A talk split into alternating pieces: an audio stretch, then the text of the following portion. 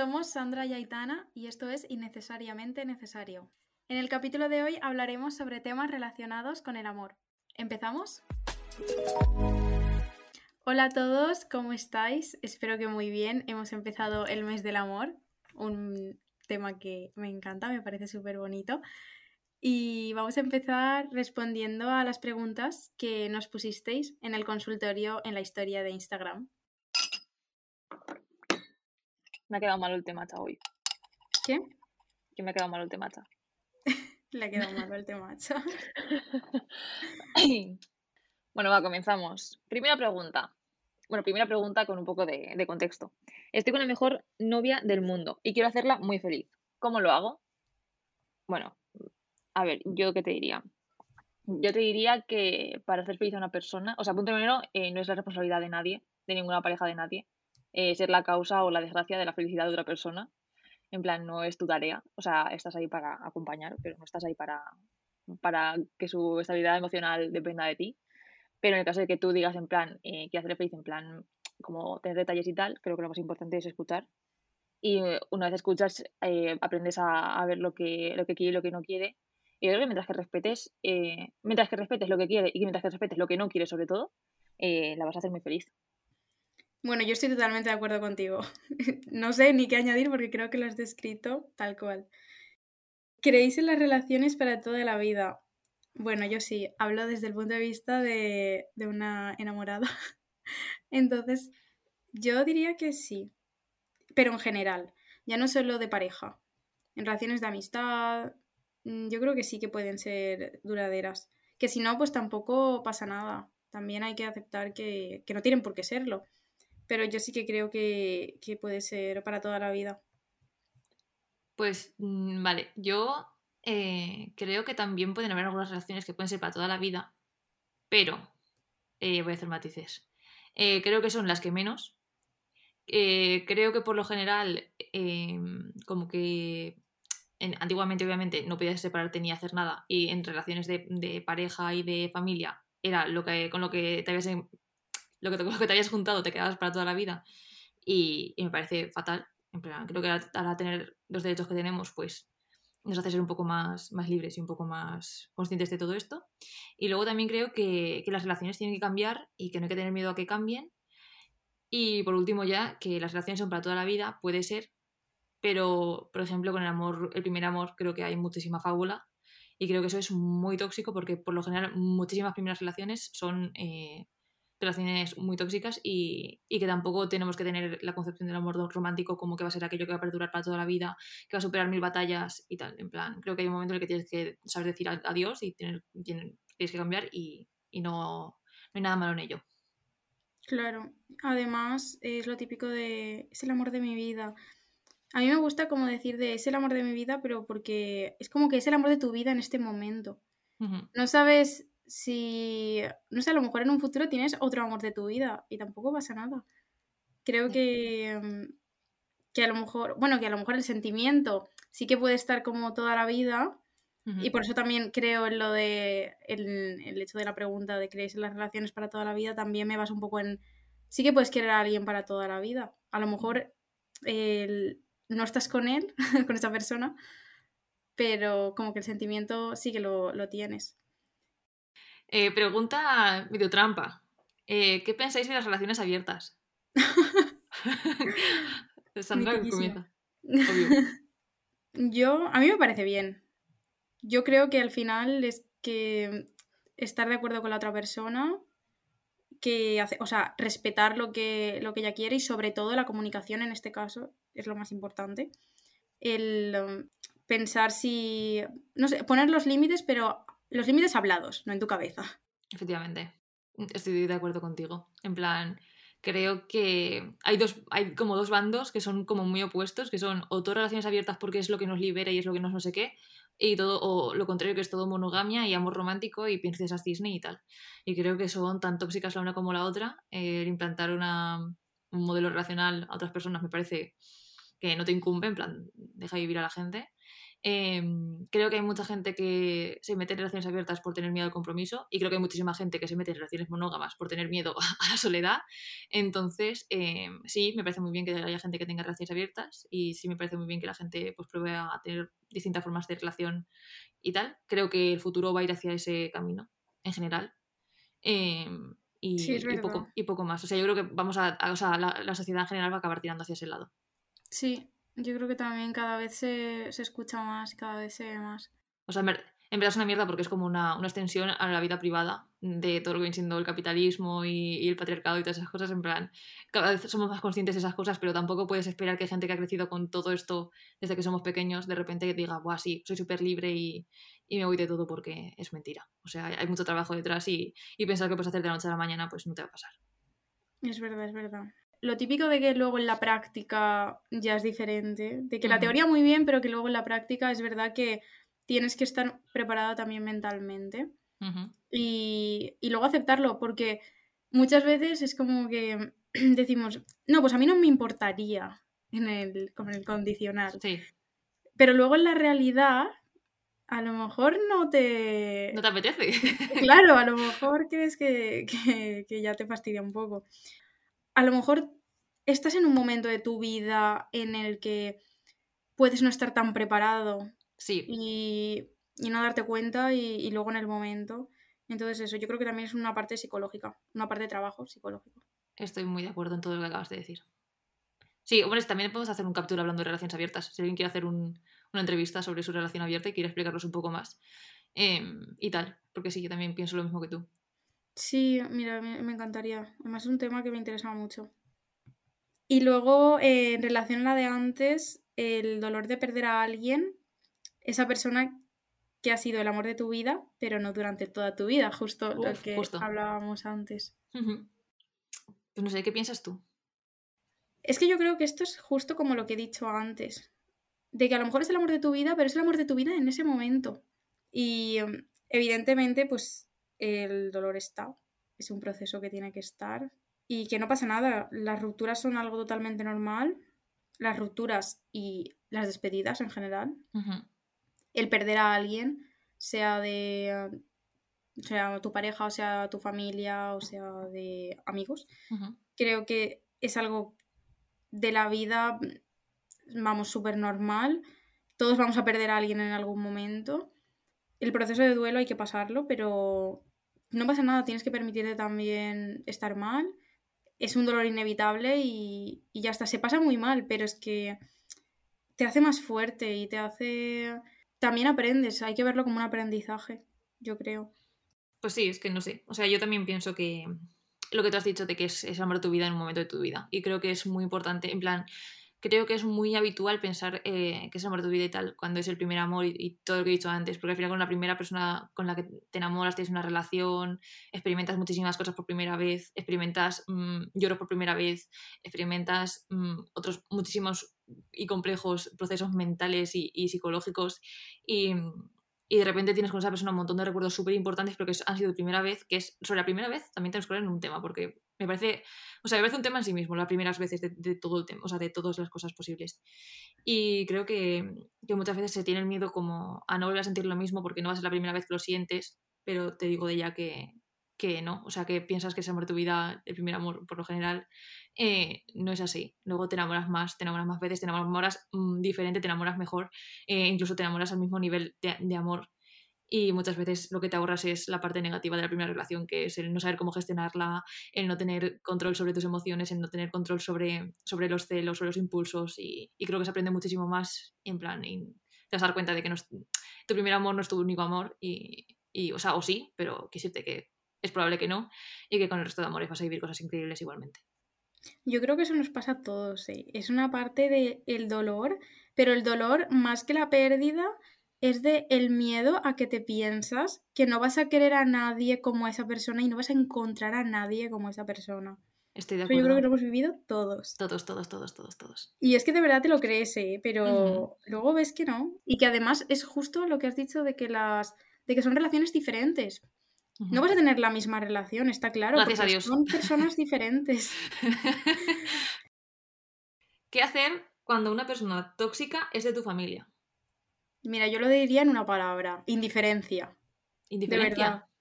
Sí. Es que, a ver, a mí no me gustan los malos rollos, ¿vale? Yo evito, entonces, yo prefiero ignorar a la persona y ser feliz y ya está, que estar pensando en, ay, me ha contestado esto, eh, o no sé. Es que, a ver, hay personas que de esto de que mm, solo su presencia como que te genera malas vibras. Sí, ocurre.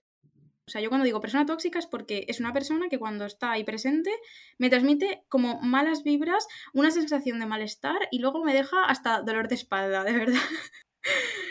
y yo creo que lo mejor, de verdad, es tú actuar como tú eres desde la parte buena y si quiere esa persona luego irse con sus comidas de cabeza o lo que quiera, pues bien.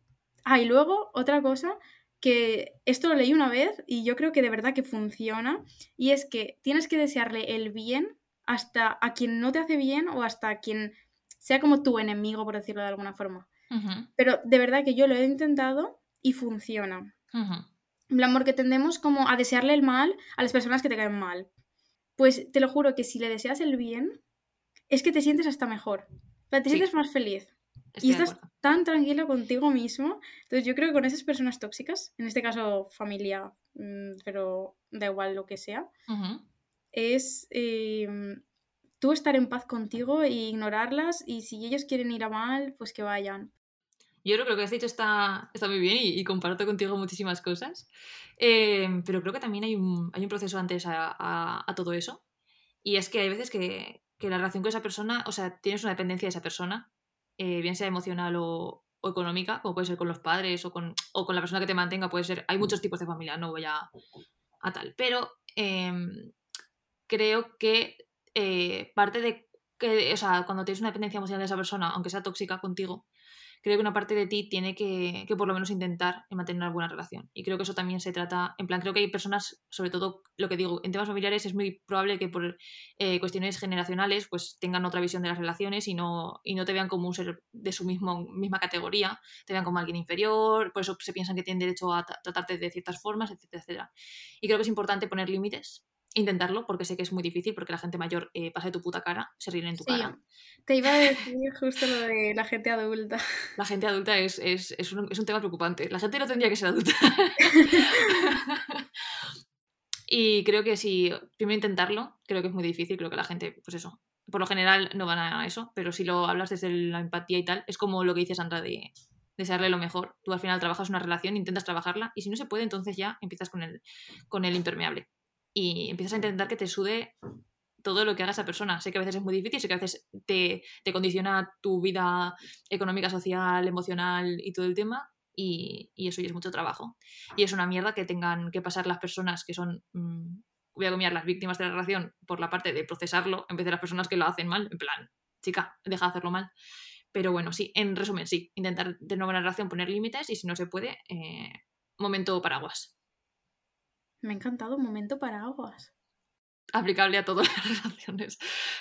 Bueno, pues también hay otras. Bueno, nos habéis puesto en Instagram otras temáticas más que preguntas que queríamos desarrollar en otros capítulos, pero vamos a tratarlas un poco por encima ahora para darnos nuestra, nuestra visión, para no dejaros sin responder y, las hablaremos, prometemos, en un capítulo con más, con más detenimiento y más información. Vale, la primera de ellas es eh, la diferencia de edad en relaciones.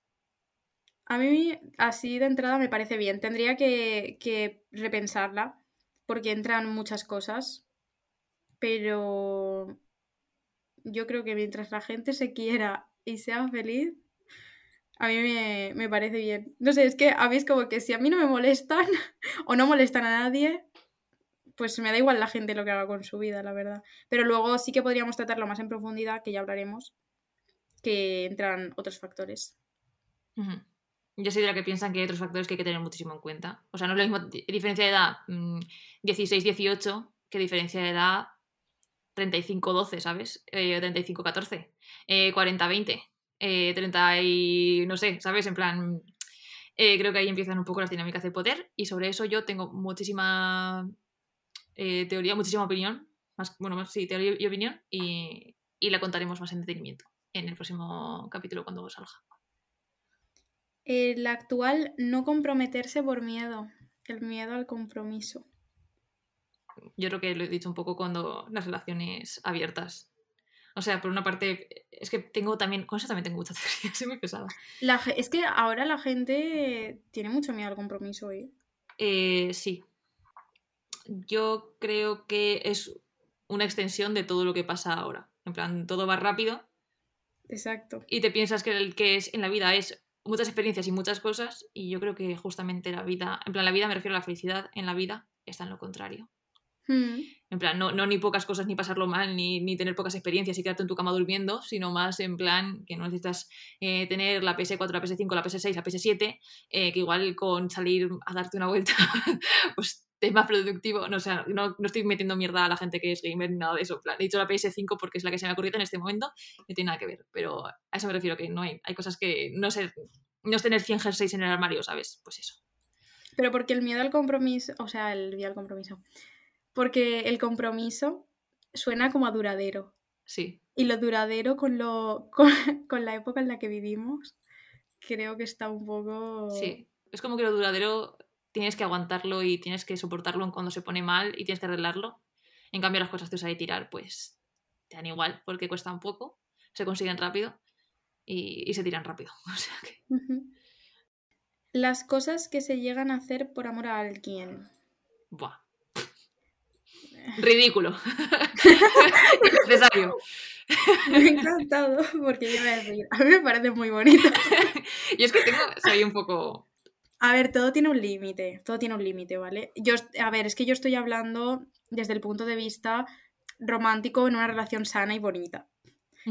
Pero luego, evidentemente, si lo tiras desde la parte tóxica, pues ahí hay que tener cuidado, ahí eso sí que, sí que es algo malo.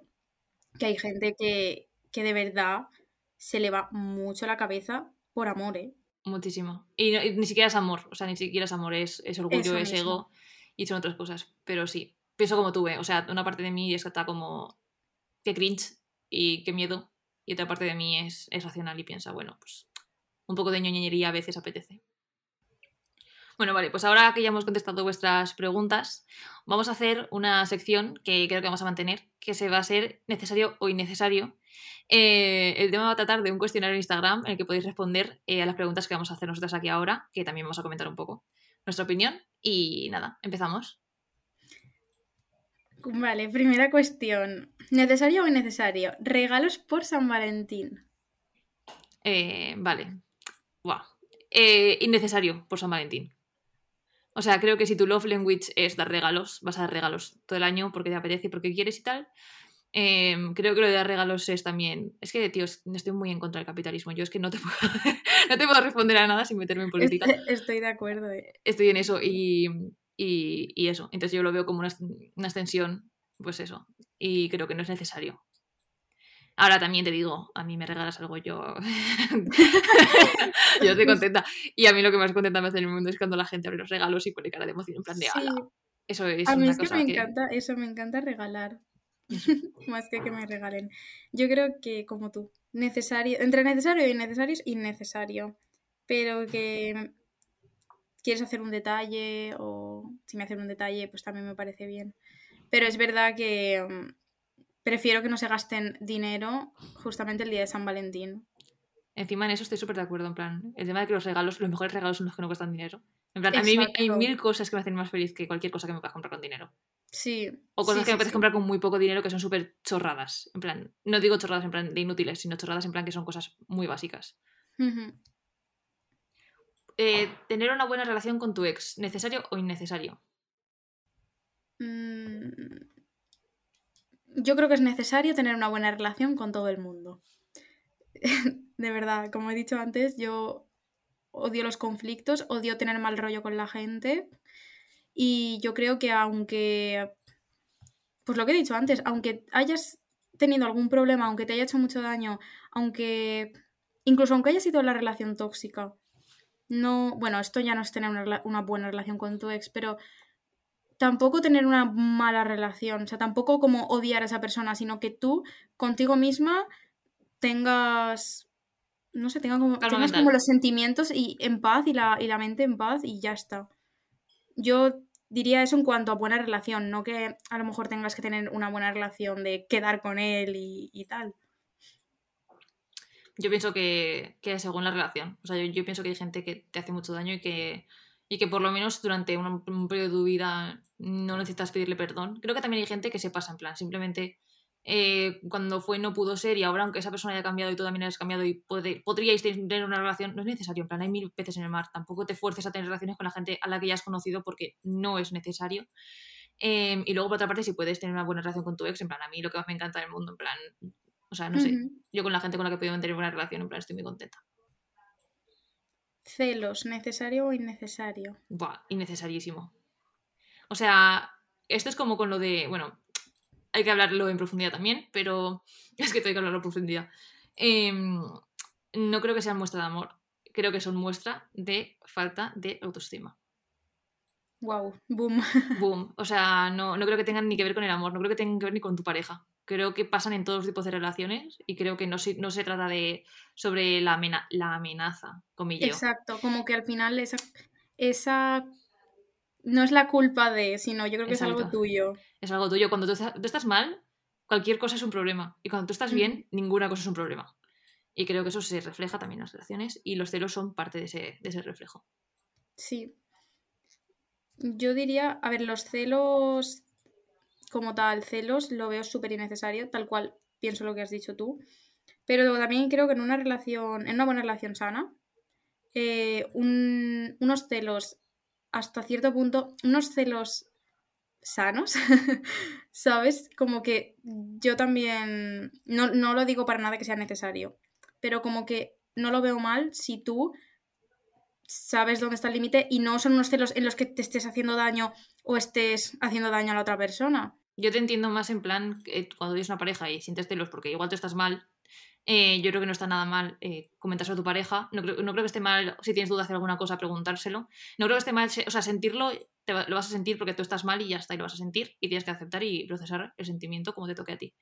Y, y creo que tampoco hay que fustigarse, en plan, no por sentir celos eres peor pareja, no por sentir celos eres peor persona. Creo que simplemente es un sentimiento normal y corriente que nos han implantado en la puñetera cabeza y en plan por muchísimas cosas y creo que es una respuesta normal del cuerpo y creo que tienes que gestionarlo, tienes que aprender a saber dónde está tu, tu verdad y si empiezas a hablar de tu, pareja, pues intentar hablar las cosas, intentar ver qué es lo que pasa y, y ojalá que no sea nada, sinceramente, porque, porque si no sí que vas a tener un problema contigo mismo.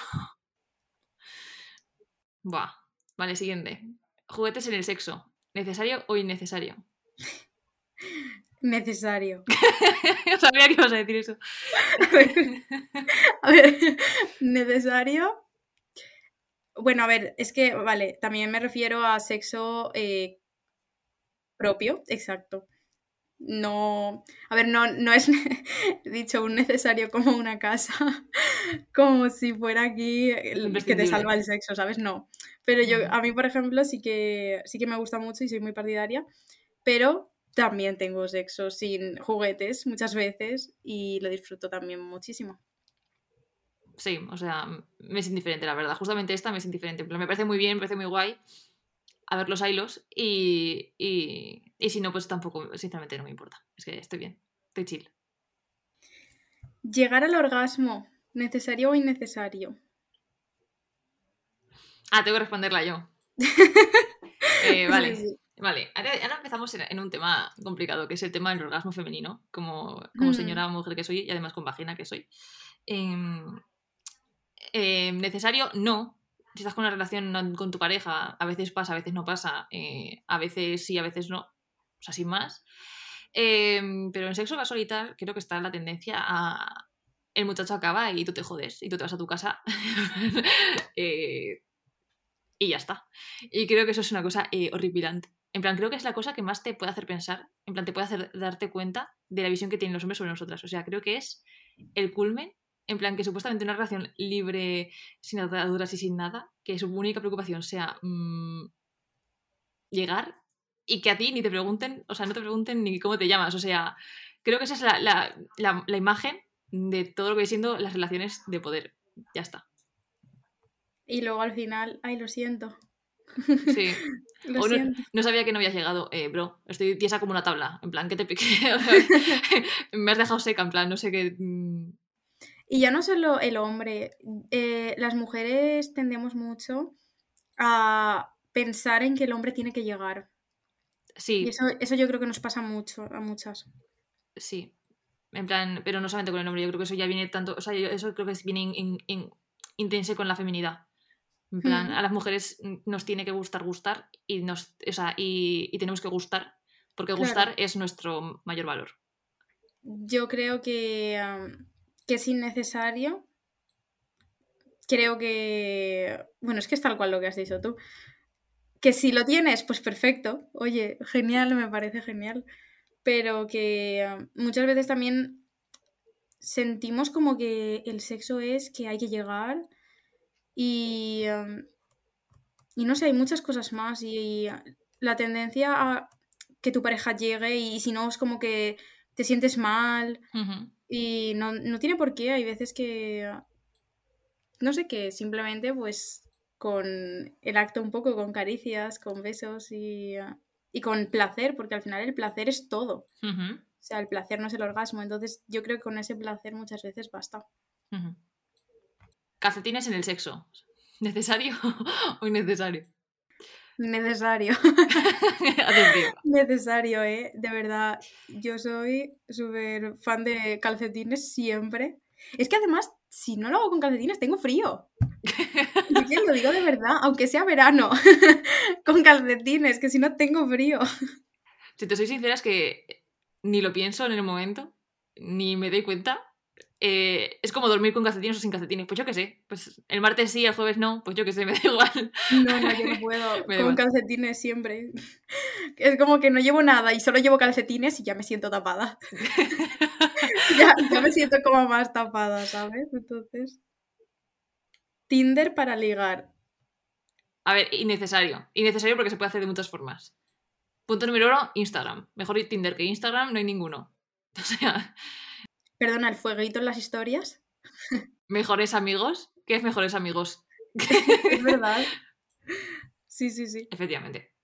Innecesario, pero también me parece bien. Me, O sea, me sí, parece guay. Es una aplicación que yo personalmente no he usado, pero típico que todos conocemos a alguien, todos tenemos amigos. Y solo por las anécdotas me parece necesario. solo por lo que te cuentan luego. A lo mejor a mí, para mí misma no, pero mis- para mis amigas, necesario. Vale, tener una buena relación con tu familia siempre. Innecesario. Lo que he dicho antes. Eh, no por ser de la misma sangre, tienes que tener eh, como un contrato de que ah, tienes que llevarte bien y tienes que tener, mantener una relación. Una relación se pueden romper por muchas cosas y aunque sea familiar, pues Igual, o sea, sí. eh, completamente innecesario. Eh, ojalá que se pudiera tener todas buenas relaciones, pero somos humanos, tenemos conflictos y, y si es con tu familia, pues tampoco tienes el contrato, lo que has dicho tú, de mantener una relación.